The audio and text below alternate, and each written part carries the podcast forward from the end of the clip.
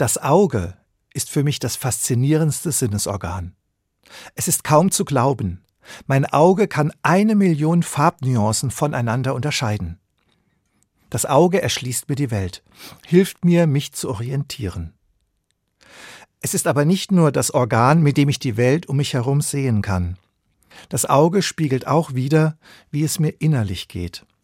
Es ist ein Spiegel der Seele, so drückt es Ilse Stempel aus. Sie ist Professorin und Augenspezialistin in Marburg. Das ist keine neue Erkenntnis, sagt die Augenärztin.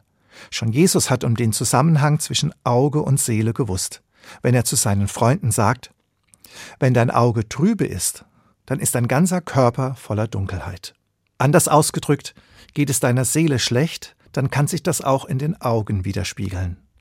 In Sprichwörtern hat sich das Wissen um diesen Zusammenhang von Auge und innerem Befinden bewahrt. Ich denke an Sätze wie er ist blind vor Wut oder sie verschließt ihre Augen vor dem Problem. Und so ist es auch. Solche Gemütszustände können tatsächlich dazu führen, dass man schlechter sieht und zum Augenarzt muss. Was kann ich tun, damit es nicht so weit kommt? Die Augenspezialistin Ilse Stempel sagt, Innehalten hilft.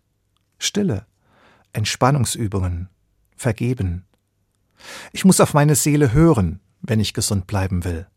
Ich werde äußerlich heil, wenn es auch in mir drinnen heil ist.